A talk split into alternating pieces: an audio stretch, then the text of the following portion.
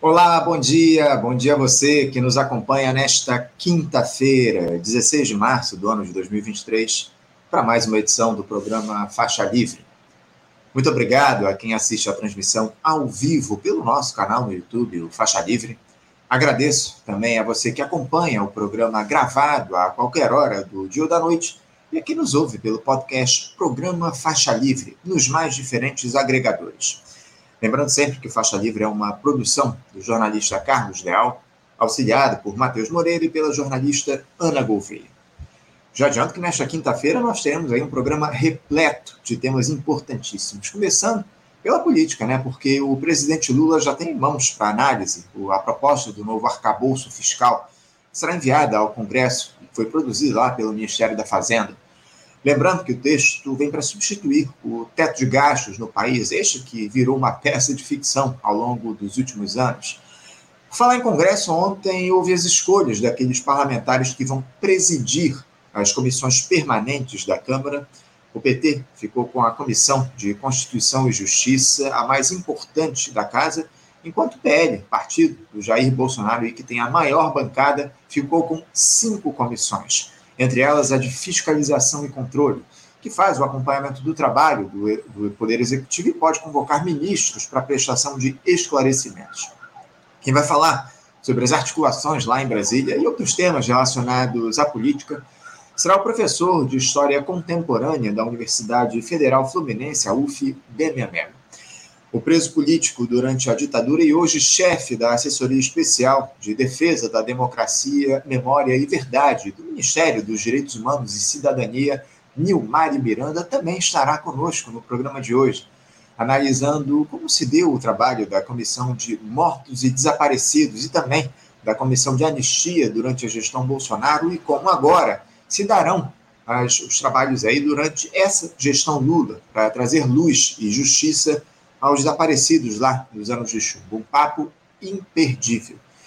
Já o professor de Relações Internacionais na Universidade Federal, Universidade do Estado aqui do Rio de Janeiro, a UERJ, na Fundação Getúlio Vargas, FGV, Paulo Velasco, terá muito a dizer aqui para a gente por conta dessas ameaças que se colocam em todo o mundo, com os Estados Unidos envolvidos em uma série de frentes de conflitos ameaça inclusive de uma escalada global das animosidades, os papéis da Rússia e da China nesse cenário. Muitas questões aí que o Paulo Velasco vai tratar com a gente, inclusive esse movimento grevista que há lá na França por conta das manifestações aí diante da, da eventual aprovação da reforma da Previdência, que será discutida definitivamente hoje lá em, na França. Enfim, a gente vai falar com ele também a respeito dessas mobilizações que têm se dado ao longo dos últimos dias lá na França. Para encerrar o programa de hoje, o sargento do Corpo de Bombeiros do Rio Grande do Norte e cofundador nacional, da, aliás, coordenador nacional do movimento Policiais Antifascismo Dalchen Viana, vai nos explicar como é que anda a situação lá no Rio Grande do Norte após duas noites de terror promovido, promovidos por criminosos que incendiaram prédios públicos, comércios, veículos em diversas cidades, Vai falar também sobre a motivação para esses crimes. Dizem que seriam motivados aí pelo tratamento desumano que o Estado dá aos detentos do sistema carcerário, enfim. Daqui a pouquinho ele vai nos dizer em detalhes tudo isso. Uma daquelas edições que você vai assistir várias vezes aqui no nosso canal no YouTube, e eu já saúdo do outro lado da tela o nosso primeiro entrevistado. Eu me refiro ao professor de História Contemporânea na Universidade Federal Fluminense, a UF, Demian Mello. Demian Mello, bom dia. Bom dia, Anderson. Bom dia, ouvintes. É um prazer mais uma vez estar aqui com vocês conversando aí sobre. Então, uma alegria nossa, Demian, para gente, a gente te receber aqui mais uma vez no programa. Muito obrigado pela tua participação aqui no nosso Faixa Livre, Demian. E o Brasil, ele, ele segue aí, Demian, tentando se recompor desse retrocesso civilizatório que tivemos ao longo dos últimos quatro anos, com Jair Bolsonaro no poder, a partir, evidentemente, dessa gestão do presidente Lula. Como já era esperado, o petista aí tenta construir governabilidade com aqueles acordos de gabinete que levam a situações altamente questionáveis, Demian, como ministros mergulhados aí em polêmicas e que são mantidos esses cargos apenas para não desagradar os seus respectivos partidos. É o caso do União Brasil aí, com o Juscelino Filho, da pasta das comunicações, e a Daniela Carneiro, também ministra do Turismo. O Lula ele administra Demian, esses constrangimentos ao mesmo tempo em que ele tem de lidar com o apetite do presidente da Câmara, o senhor Arthur Lira, que age aí para não perder a sua influência sobre os parlamentares. Demian, na tua avaliação, o presidente da República tem sabido se equilibrar nessa corda bamba sem comprometer o seu governo com desgastes desnecessários? Qual é a avaliação que você faz aí dessa atuação do petista até aqui? Bom, é, me parece que a questão de fundo são realmente os limites de manobra que o Lula possui, que o governo possui. É, a, o Congresso eleito na última, no último pleito ele é muito complicado, né? Ou seja, teve, enfim, com, diante da vitória eleitoral importante do Lula contra o o Bolsonaro, o bolsonarismo segue muito é, importante né, no, no, no, Congresso, com capacidade de mobilização e com o PL sendo o maior partido do Congresso, né, ou seja, e, e, e com é, todas as, as indicações que vai dar bastante trabalho para o governo. Então ele tenta compor aí com com esses partidos de direita, da direita tradicional, né, que o pessoal chama de centrão, né, cedendo pastas importantes do governo, não são pastas, principalmente no caso das comunicações, ainda são pastas é, laterais, são pastas super estratégicas, né, para tentar conseguir garantir votos né, no, no, no Congresso. A, a velha a velha articulação daquilo que se chama de presidencialismo de coalizão, né? E aí é, nessa toada o governo vai estar é, é, diante de chantagens, né? Enfim, diante de um que é um, do que é um Arthur Lira, né? Quer dizer, o Arthur Lira é, repete quase toda semana, quer dizer, toda semana ele está repetindo que o governo está com dificuldade na Câmara. Uhum. É, ele parece que ele é um analista da Globo News, né? Que ele é um sujeito que está sendo convocado para e não o presidente da Câmara de um partido é, conservador que foi importante, fiel é, na manutenção do governo Bolsonaro, etc., na blindagem do Bolsonaro, e agora com essa posição de, de chantagista, me parece com mais habilidade até do que foi o Eduardo Cunha. Então a situação do governo é difícil, né? acho que tem que colocar nessa perspectiva, né? E é um jogo complicado que evidentemente gera desgaste, né? Ou seja, ter uma, um personagem é, que, que que, enfim, praticou atos tão grotescos como esse ministro Juscelino, né, de usar o, o, o aparelho do Estado para poder fazer negócios privados, e a outra personagem, evidentemente ligada às milícias da Baixada Fluminense, isso cria grandes constrangimentos é, num governo que, por outro lado, tem é, ministros tão importantes, empenhados né, no combate a tanta fake news, né, que se, quanto a próprio esquema do crime organizado aí que estava por trás do, da própria ascensão e apoio ao, ao bolsonarismo. Então, é, são muitas contradições. A situação não é não é confortável, né? Então, é, eu acho que a gente tem que pensar pensar nisso também, ou seja, tem existe a frustra, pode existir evidentemente a frustração de ver o governo é, cedendo a essas forças lamentáveis né, que na, na, política brasileira, mas me parece que, que a relação de forças no, no parlamento coloca esses limites né, nesse, uhum.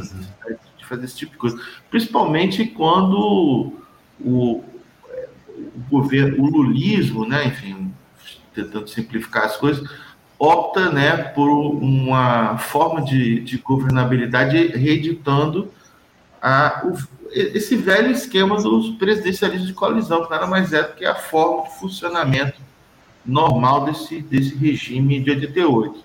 Uhum. E, e, justamente, Odemir, nesse sentido, eu queria te tratar contigo a respeito do seguinte: essas articulações aí que o Lula tem feito, com apoio que ele deu ao Arthur Lira aí para se eleger, reeleger presidente da Câmara, né, levam a algumas situações absurdas, como essa escolha para presidir a comissão do meio ambiente lá do, do, da Câmara dos Deputados, uma figura que já defendeu os garimpeiros. Né? No ano passado, o deputado José Priante, do MDB do Pará, criticou uma ação da Polícia Federal que destruiu equipamentos usados para mineração ilegal na terra indígena Munduruku. O parlamentar ele afirmou à época que a operação era hollywoodiana, algo espetaculoso e de pouca inteligência. E o GE lidera essa comissão no meio ambiente. Está claro, Demian, que esse aí é um caso onde os interesses escusos agem dentro do Congresso. Por que, que não há, Demian, pressão popular e, acima de tudo, uma denúncia firme dos deputados do campo progressista para que esse tipo de aberração não prossiga?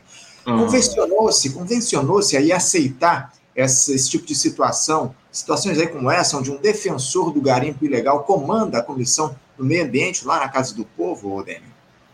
Pois é, então, quer dizer, se, se a gente, quando, na medida em que né, as, a, as forças majoritárias da esquerda, né, representadas pelo PT, optam né, por um, enfim, um, um, projeto que troca uma mobilização política que seria necessária né, para apoiar, inclusive, as posições institucionais, né, é, é, por, justamente por tentar resolver tudo no gabinete, cria situações grotescas como essa, né?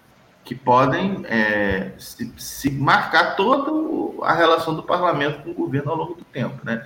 Tem uma figura nefasta como essa, uma comissão estratégica do meio ambiente, então quer dizer, o governo tem um, um, Ministério do Meio Ambiente com todos esses simbolismos, com a presença de uma figura com prestígio internacional nessa pauta, que é, é a, a, a, Marina Silva, não obstante ela seja alguém ligado aos setores do mercado, inclusive, né, e que costure digamos, soluções para essa agenda também em articulação com esses setores do, do, é, do grande capital, né, de, qualquer, de qualquer modo, o próprio, o próprio desempenho né, da, da atividade do Estado brasileiro fica comprometido na medida que uma posição parlamentar importante como essa é ocupada por esse, por esse sujeito. Né? Ou seja, cadê né, a mobilização popular, né, pra, inclusive para denunciar uma figura, uma figura como essa aí. Então, acho que, que, ao mesmo tempo, né, eu acho que a gente não deve esperar, né, é, seria, digamos, uma certa ingenuidade ficar esperando que o, esse, enfim, que o Poder Executivo, que o, que o governo é, federal, seja ele que vá convocar mobilizações. Né? Enfim, isso, isso me parece que é uma expectativa e é ficar esperando uma coisa que não vai acontecer, né? Inclusive pela natureza do que é do, do que é o lulismo, né? De, de, qualquer modo, ou seja, houve algum grau de mobilização importante na campanha contra o bolsonarismo e essas energias elas têm que ser despertadas de novo para fazer política. Né? Quer dizer, a, o fazer política no próximo período deve, deve ter deve ter é, se é, se é necessário, inclusive, defender o próprio governo de manobras que possam vir a ameaçá-lo no período, no período breve, porque essa extrema-direita tem muita força institucional, tem, ou seja, tem governadores estaduais, tem uma presença no parlamento, ou seja, tem capacidade de fazer muita coisa e os, os, os atentados de 8 de janeiro demonstraram que eles não têm limites, uhum. né? É, inclusive, a, o, que, o que eles articulam hoje no Congresso Nacional é uma situação absolutamente grotesca, né? Ou seja, eles pressionam pela instalação de uma CPMI, é, ou seja, os, os sujeitos do golpe tentando articular uma CPMI para acusar o governo. Uhum. Né? Ou seja, é, é como se fosse o capítulo 2 do 8 de janeiro. Estão querendo levar para o interior da, da do, do, jogo parlamentar aquelas mesmas pressões, querendo destruir né, a institucionalidade do mesmo jeito, né? Só que sem, sem, digamos assim, um espetáculo físico, né? Mas o propósito, evidentemente, é esse, né? Só ver as, as figuras, que são figuras que mobilizaram para os atos golpistas de 8 de janeiro, estando à frente né, de uma iniciativa, iniciativa como essa. Ou seja, a extrema-direita segue mobilizada, segue muito mobilizada, tem, né, o, e isso é impossível, eu tenho insistido isso há muito tempo, se sabe disso, ou seja, que é impossível combater a extrema-direita sem mobilização política. Então, por exemplo, é, talvez adiantando aqui uma pauta importante, ontem a gente teve um, um, um, primeiro momento importante de mobilização contra a reforma do ensino médio,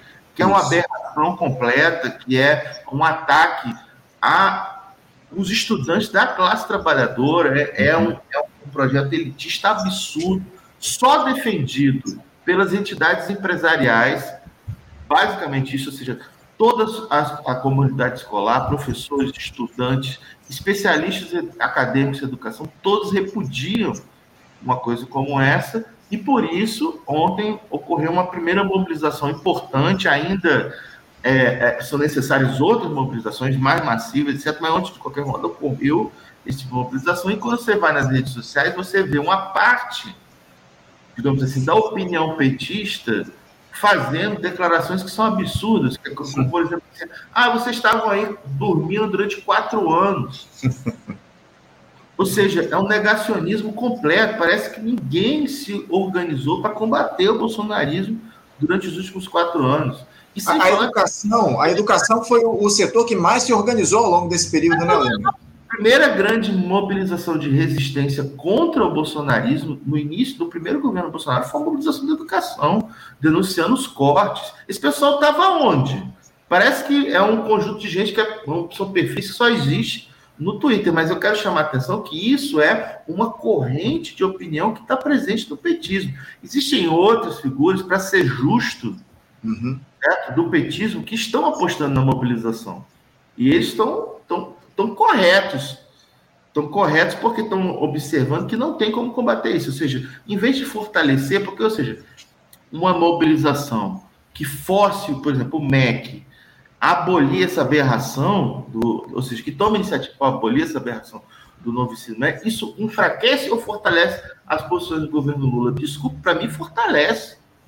Eu acho que manter a parte da educação como um, um, espaço controlado pelos grandes interesses empresariais, por iniciativas como Todos pela Educação, que apesar do nome bonito, ouvintes, é uma das maiores iniciativas de ataque a educação pública no Brasil. Um, ataque organizado pelo setor do empresariado brasileiro a isso. Ou seja, a gente deixar a parte da educação na mão desse, desse sujeito, ou seja, o Camilo Santana é totalmente. Não é que ele seja refém, ele está ele tá liderando esses interesses. Né? Então, quer dizer, ontem, final, ou seja, e ele toma iniciativas que são um pouco uma certa embromação em relação à resolução desse problema. Ou seja, o, que que, o que que para um, as energias despertadas pelo movimento contra o Bolsonaro, pela vitória do Lula, elas, elas, elas indicam? Indicam possibilidade né, de fazer política, de pressionar e de liquidar essa fatura do bolsonarismo. Uhum. E é importante a mobilização política. Mas se tem uma parte do, da, da, da esquerda que acha que a mobilização vai atrapalhar, e aí fazem é, alusões que são totalmente grotescas, né? É, ah, parece que, enfim, é, é totalmente contra-intuitivo, contra-factual. Ah, junho de 2013, né, foi uma grande conspiração da CIA e a direita veio dali. Bom, pelo amor de Deus, assim, a galera acredita, quer acreditar nesse tipo de, de, de, de coisa que não tem amparo na, na, na, na, realidade e que também não reconhece os equívocos, né? Que levaram, inclusive, que tem, tem o seu grão de responsabilidade na crise política que o Brasil vive nos últimos anos, né, que geraram a aberração que foi o governo, o governo Bolsonaro, e a gente não vai é, liquidar essa ameaça à democracia, às liberdades democráticas e ao, ao padrão de vida do, do, povo brasileiro, porque foi isso que foi atacado nos últimos, nos últimos anos, simplesmente a cor de gabinete, diante uhum. de uma relação de forças objetiva, onde a extrema-direita tem posições importantes, né? repetindo aqui o início da nossa conversa, ou seja, tanto no parlamento quanto em executivos estaduais. Seja, como, é que se, como é que se vai combater isso simplesmente no acordo? A situação não é, é, é fácil. Né? Não, a situação é muito grave, Daniel. É, mas a, a grande questão é que esse tipo de discursos de alguns setores do petismo contra as mobilizações populares era pedra cantada, né, Aldemir? A gente já, inclusive, falava nisso aqui durante o processo eleitoral, que haveria aí setores aí do Partido dos Trabalhadores que condenariam determinadas mobilizações, dizendo que isso fortaleceria a extrema-direita, enfraqueceria o governo, enfim, estava muito claro que isso iria acontecer. É verdade que a gente tem que fazer justiça, porque há setores, sim, que apoiam essas mobilizações, há figuras em especial, a gente conversa aqui, eventualmente, com uma dessas figuras, o Zé Genuíno, que apoia esse tipo de mobilização popular. Agora, o, o Demian, você falou a respeito dessa, desses atos aí que a gente teve ontem a respeito da reforma, da, da, da contra-reforma, da, da revogação da contra-reforma do ensino médio. Na sexta-feira, amanhã, a gente vai ter um debate aqui no programa justamente a respeito da educação, né? A gente vai ter um debate com as participações do Daniel Cara, também do professor Roberto Lerner e representando a UF, a professora Ignacioli, também estará aqui conosco para a gente fazer esse debate a respeito da educação aqui no país, que é um dos setores aí mais criticados desse governo aí, enfim, sob o, o comando do Camilo Santana. A gente precisa fazer esse debate aqui uhum. no nosso programa. Mas eu queria, Odemir, voltar para o debate a respeito da institucionalidade, porque eu não sei se você chegou a acompanhar quem vai assumir as presidências lá das comissões permanentes da Câmara dos Deputados. A federação que, do PT, que tem também o PCdoB, o PV, ela ficou com a liderança de quatro comissões, incluindo a mais importante, a de Constituição e Justiça, uhum. e também a de Finanças e Tributação. Já o PL, que tem a maior bancada da casa, ficou com cinco comissões, entre elas a de Fiscalização e Controle, que acompanha o trabalho do Executivo e pode convocar ministros para prestar esclarecimentos. O que, que essa divisão, Demian, das comissões lá na Câmara dos Deputados, ela pode representar na tua avaliação? Você acha que o partido do Bolsonaro ele sai fortalecido a partir disso?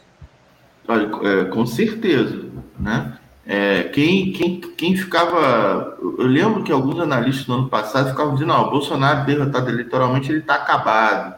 E mesmo agora, na situação que é evidentemente grotesca, né, o cara foge do país, inclusive uma, uma situação que parece um opereta italiano, foge com joias, ainda tentando roubar mais, né? Mas, de qualquer modo, ele segue sendo a grande referência da oposição de extrema-direita ao esquema do lulismo.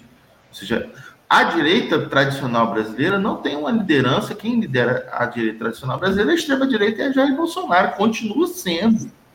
Continua sendo a, a, é, a, grande, a grande referência nisso aí. Então, é, é, é, enfim, mais uma, mais uma vez, ou seja, essa, essas posições elas estão demonstrando a força que esse grupo político tem, que eles não estão para brincadeira.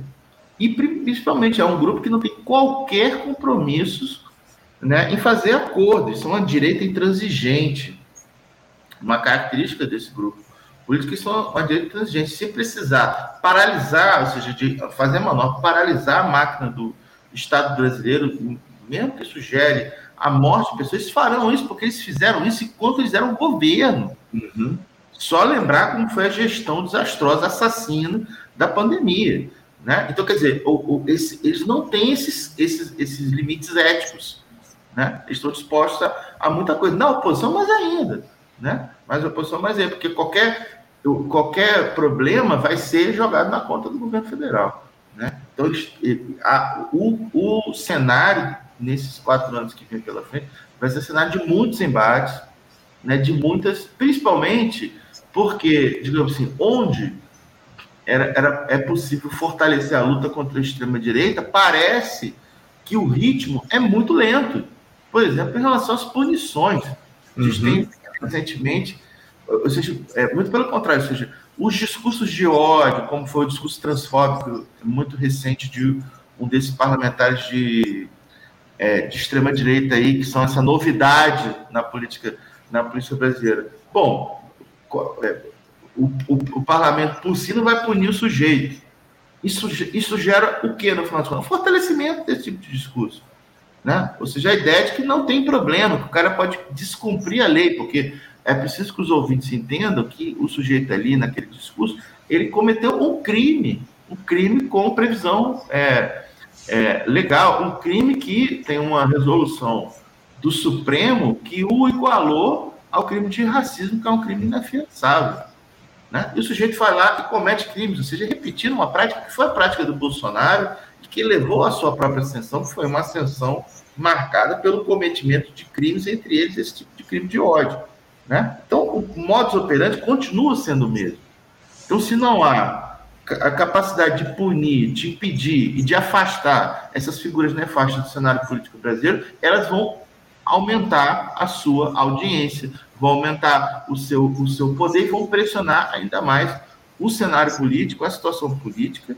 E é isso, eles são intransigentes, não estão nem um pouco interessados em garantir governabilidade, nem nada, muito pelo contrário. Se conseguem, se conseguirem implodir as possibilidades do governo, eles vão fazer isso.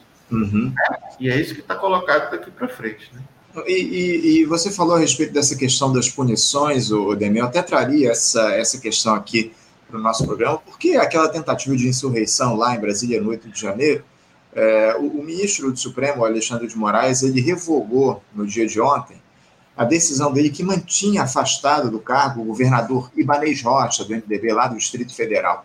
Dessa forma, ele retornou imediatamente ao cargo, Ibanez. O afastamento dele ele se daria por 90 dias e foi determinado porque o magistrado ele entendeu que o Ibanez deveria ser investigado por omissão na segurança do Distrito Federal, quando da depredação lá da sede dos três poderes. É, eu queria aproveitar essa medida do Xandão, Demi, para te questionar a respeito justamente das respostas para aquele episódio trágico. Já passamos aí dois meses, mais de dois meses dos atos, e pelo menos na minha avaliação, muito pouco foi feito até aqui, Demi. O presidente Lula ele promoveu lá algumas mudanças, poucas, no comando das Forças Armadas, mas aí não, não temos nomes ainda de empresários ou políticos, ou mesmo de militares acusados diretamente de envolvimento naquele episódio. E agora o governador do DF, que teve participação determinante, o governador do Distrito Federal, Banês Rocha, teve participação determinante naqueles atos. Para mim, isso está claro. Ele volta é. ao cargo dele. O único que ainda sofre aí alguma consequência é o tal do Anderson Torres, lá, né, que é ex-ministro da Justiça do Bolsonaro e ex-secretário de Segurança Pública do Distrito Federal. O próprio ex-capitão, ele segue lá gozando de férias nos Estados Unidos, consumindo dinheiro público. Não está andando muito devagar essa investigação, Ademir? Não está cheirando a pizza tudo isso? Há mais uma anistia a esses golpistas, especialmente a esses militares? Pois é, e, e, assim, além do caso do Ibanez Rocha, né, ou seja, as responsabilidades políticas de, do, desse atentado à democracia, elas são evidentes. Ou seja, quem é que liderou isso? O Bolsonaro. Quer dizer, isso é, isso é, isso é cristalino, né? Então, eu acho que a gente está. É, ou seja, parece que outro dia eu estava no Twitter falando isso, ou seja, são os privilégios do homem branco de extrema-direita no Brasil. O cara pode fazer tudo. Ele pode fazer uma gestão assassina da pandemia, ele pode conspirar contra a democracia, fugir do país, roubar, e nada acontece. Nada acontece, ou seja, por, por, por muito menos né, é, figuras políticas é, do sistema político brasileiro foram mandadas para a prisão além do próprio Lula. Né? Então, o, o, cara, isso, isso tem a ver, inclusive, com questões de relação de força, ou seja, é, com os limites da ação institucional, ou seja, o, o, ou seja, quando é que vai chegar o momento? Há uma expectativa, ou seja, o Bolsonaro vai ser preso, não vai? Aí já tem o pessoal falando, não, ele tem que perder direitos políticos, mas não pode ser preso. Como assim? O cara cometeu crime. Ou seja, você já está você já tá, já tá admitindo uma impunidade grotesca. Cara, são, são crimes evidentes e crimes de diversas naturezas, né? Ou seja, que envolve não só é, corrupção, como conspiração. E o hum. caso de Ibanez Rocha é muito evidente. Evidentemente, ele participava da conspiração. Né? Não só por ser um bolsonarista, mas por estar à frente de um, um de, enfim, do Distrito Federal que foi estratégico para a execução daquele, daquele tipo de ação. Isso é mais, é mais do que é, do, que, do que evidente. É claro que ele, ele, ele estando afastado e a vice dele, que é mais bolsonarista que ele ali, isso também não, digamos assim, não equacionava as coisas, mas isso é um pouco o resultado né, do que foi o processo eleitoral no, no, no ano passado, ou seja, uhum. onde a extrema-direita teve importantes vitórias, apesar do Bolsonaro ter perdido, perdido, a, perdido a eleição. Então, mas eu, eu, parece redundância, mas eu sempre insisto nesse ponto, ou seja, deixar as coisas assim, sem mobilização política, para contrarrestar a mobilização política real que existe da extrema-direita, que os caras não param de se mobilizar. A gente vai estar perdido no último, no último período. Não. E é uma mobilização de massas. Assim, ontem mesmo saiu a notícia né, de que algumas dessas pessoas foram presas nos atentados de 8 de janeiro, admitiram que quem as mobilizou, inclusive financiou a ida dessas pessoas a Brasília, foram igrejas evangélicas. Ou seja, é essa mobilização política, inclusive, que tem esse nível de ilegalidade, não só com a conspiração, mas que é o uso da religião, desse espaço, que inclusive goza de é, isenção fiscal, fazendo uma política golpista. Uhum. Se, é, se é necessário fazer um ajuste de contas com o que aconteceu no Rio de Janeiro, também, ou seja, não é só, é, evidentemente, tem que ter militar na, na, sendo, sendo julgado, porque, evidentemente, eles participaram, muitos participaram da conspiração é, de, 8, de 8 de janeiro, mas também lideranças religiosas, empresários, ou seja, pessoas que têm grandes recursos de poder. Se essas pessoas não forem alvo de uma, de, de enfim, da, da força da lei, pô, por que, que eles vão respeitar? Se eles fizeram isso, por que eles não fariam de novo? Porque a questão toda é o seguinte: é, ali naquele momento, o Lula consegue recuperar o controle da situação, ao contrário do que muita gente acreditou. Né? Consegue recuperar o controle da situação, tem apoio internacional, Biden, Macron, Lavo Schultz, todo mundo liga para ele e garante as posições, as posições de governo, beleza. Agora, na medida em que não há punição, o que, que virou 8 de janeiro? Uma vitória, uma demonstração de força da extrema-direita. Uhum. Na medida que não há punição, para eles, vira uma data comemorativa. É, inclusive, Odêmio, é, era o que a gente. É, é isso. Era o que a gente dizia naquela época, Demi, porque se o Lula não utilizasse aquele capital político que ele acumulou naquele momento, esse capital político ia se perder. E eu acho que é exatamente isso que está acontecendo nesse momento. Né? O Lula não aproveitou, ou a institucionalidade não aproveitou aquele momento que foi colocado, e esse capital político acumulado está se esvaindo. Essa é a grande questão que está colocada. Mas eu queria trazer também, Odêmia, uma outra situação aqui para a tua análise. Você falou aí a respeito da necessidade da gente ter mobilizações populares, mas esses embates aí que o Lula e a ala à esquerda do PT estão tendo aí com o Banco Central, Demer, na tua avaliação, isso é apenas jogo de cena? Não preocupa, Odemir, essa centralização das críticas no BC, enquanto se defende o estabelecimento de um novo arcabouço fiscal aí para sufocar o governo, seria uma, uma tentativa de se desviar o foco, digamos assim, de temas centrais, como a redução das desigualdades por meio da taxação das grandes fortunas, auditoria da dívida pública, enfim. Te parece correta essa estratégia do PT de centrar o ataque no Banco Central? Eu acho que tem as duas coisas, ou seja, eu acho que o, a crítica, né, essa coisa do Banco Central Independente é uma aberração completa, isso é você retirar né, do controle da soberania popular, um aspecto fundamental da, da, enfim, da política financeira, enfim, de um aspecto fundamental de qualquer política, política econômica. Então, é positivo o enfrentamento ao Roberto Campos Neto, é, é positivo ao enfrentamento a, taxas de juros é, pornográficas que o, que o Brasil é, pratica, isso, isso é positivo. Agora, a questão é essa que você disse mesmo, ou seja, se isso não for acompanhado também de iniciativas que o governo tem a capacidade de tocar, né? ou seja, se a, o, a maior preocupação da Fazenda continuar a ser ganhar, de algum modo, sinalizações positivas do mercado, sabendo, bom, ontem também saiu uma pesquisa da Genial Quest demonstrando que esse, o, esses chamados agentes do mercado são um bando de psicopata. Ou seja, os, uhum. os caras, ou seja, e, eles, e não tem nenhum compromisso com a democracia. E são isso mesmo, são é, os, é, controladores e gestores das maiores fortunas é, é, do Brasil que fizeram, é, que apoiaram o bolsonarismo, né, e que tem total oposição é, ao, governo, né? E, e, é curioso que foi uma pesquisa meio fácil de ser feita, né? Que era só 82 pessoas, né? Que estiveram entrevistadas, ou seja, uma minoria absoluta, mais uma vez, de homens brancos, provavelmente de extrema direita também, porque a prática é o critério da verdade, né? Como ensina os nossos velhos clássicos do socialismo, e é isso, eles estão. É, ou seja, não adianta essas sinalizações que o Haddad. Imagina a situação que a gente está vivendo. O Haddad está à direita do André Lara Rezende. né? Que o Haddad fosse o mais tucano dos petistas, beleza, sempre foi a nossa piada. Mas o cara está à direita de um histórico tucano, né? Do André Lara, do André Lara Rezende, né? Que está, enfim, que situação estamos, né? Quer dizer, é, é claro que, que, que, é, que enfim, que, que, não parece ser o jogo certo, uhum. né?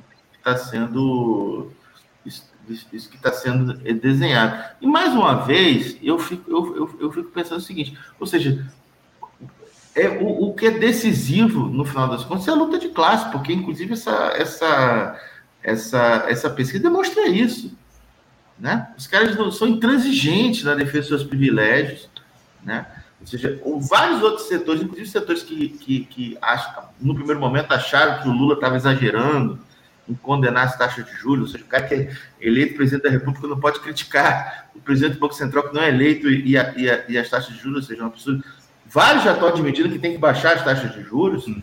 mas está lá essa cidadela né, dos, do, do, do, sistema financeiro, né, que é quem ganha, no final das contas, com esse tipo de, é, de, de, de, situação, demonstrando toda a sua opinião de oposição intransigente né, a, a, esse governo. Então, a relação de forças é muito difícil. É uma relação de forças difícil e a gente não pode, enfim, é, e evidentemente que gente, é, é, nossa obrigação, inclusive, criticar né, os problemas, os, as opções erradas né, que esse, esse, esse governo está é, tomando, mas é importante situar a situação na relação de forças do que está colocado aí. Né? Claro, Também claro. os limites de manobra que esse, é, que esse governo possui, sem que isso pareça passar pano. Não, é simplesmente uhum. realista aí com a situação que está colocada na política brasileira. É, foi o que se construiu, inclusive, durante a campanha eleitoral, né? Esses acordos que foram feitos aí, colocando o Alckmin como vice, estava muito claro que a gente partiria para essa gestão de grande aliança que tem se confirmado aí ao longo desse início de governo. Mas é aquilo que a gente fala, né, o, Demer, não, não adianta muito atacar o Banco Central se, por outro lado, fica se calado aí em relação a esse novo arcabouço fiscal que está sendo construído, né? Porque a, a, impressão que dá, e na verdade é isso que acontece, se, se traz aí essa responsabilidade fiscal justamente como pretexto para o Banco Central reduzir as taxas de juros, né? Essa é a, digamos assim, a contrapartida que está colocada para a redução da Selic é justamente o estabelecimento de uma nova âncora fiscal. Isso aí foi textualmente dito aí ao longo dos últimos tempos. Ou seja, a gente tem que fazer denúncia de tudo, né? Da, da, taxa de juros altos, desse arcabouço fiscal que está sendo construído, acima de tudo, dessa necessidade que a gente tem de taxar as grandes fortunas, de reduzir as desigualdades no nosso país, né? Enfim. Ô, Demian, eu, eu queria, para a gente finalizar, inclusive, trazer uma discussão que tomou conta do país aí nos últimos dias, de respeito a essa onda de violência aí que a gente observa lá no Rio Grande do Norte, né, Odemir? Porque já foram pelo menos duas noites de ataques a prédios públicos, comércio e veículos, lá em 29 cidades do Rio Grande do Norte, com saldo de um morto, pessoas feridas e prisões sendo efetuadas. O transporte público, inclusive, ele parou de circular durante um bom período por lá por conta do temor de novas ações. A Força Nacional de Segurança reforçou o patrulhamento no estado. Esses atos se dão pela versão não oficial, Demian, só para deixar claro, pela versão não oficial, como retaliação ao tratamento que o Estado oferece no sistema prisional, onde os detentos estariam passando por situações absolutamente degradantes, com denúncias de tortura, uh, entrega de comida estragada e, olha isso, contaminação proposital por tuberculose. É difícil imaginar algo a respeito disso, Ademir, porque caso seja confirmado esse tipo de informação, temos aí o caso de um Estado que desumaniza os detentos e tem de lidar com ações criminosas como represália. É um Estado criminoso retroalimentando essa lógica, né, Odemir? Eu queria te ouvir a respeito de todo esse horror que a gente tem lá no Rio Grande do Norte, por favor. Bom, eu, eu, eu tenho acompanhado mais não tão adequadamente esse processo, é claro que é um, é um, processo preocupante, se trata de um Estado governado pelo PT, né?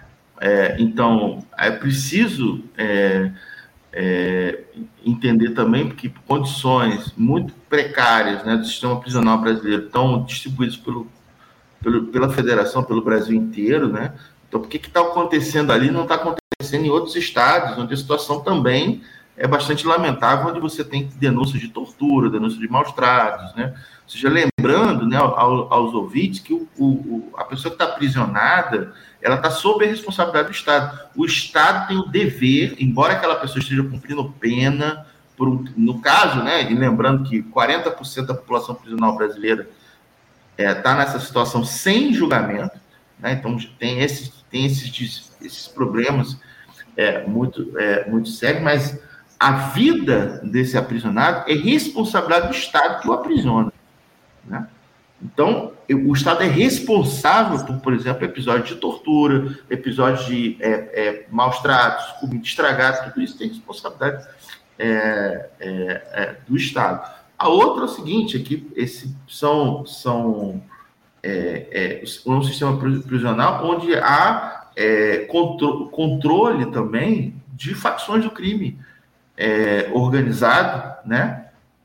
Que para pressionar por suas posições tem como prática a, a execução de crimes é, é, dessa natureza. E a gente tem a corrupção no próprio aparelho de segurança pública. Né? Quer dizer, esses elementos estão sempre colocados. Né? A gente teve, alguns anos atrás, o, o um, um, caso também de uma onda de violência, por exemplo, é, é, na Bahia, e que se sabe, ou seja, se sabe que quem estava por trás de uma de violência era a própria Polícia Militar paisano.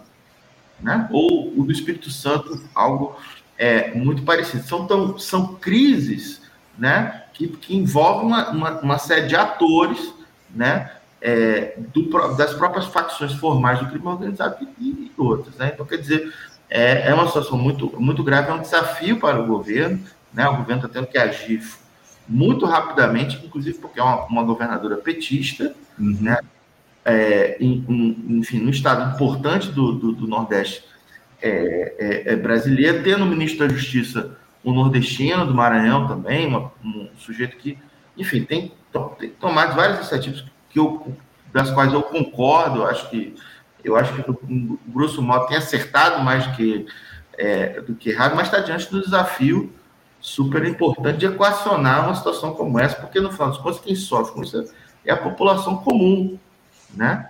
Ou seja, que diante de uma situação dessa pode ser alvo do proselitismo da extrema direita, né? Que vai fazer sempre essas, essas acusações é, estapafúrdias, né?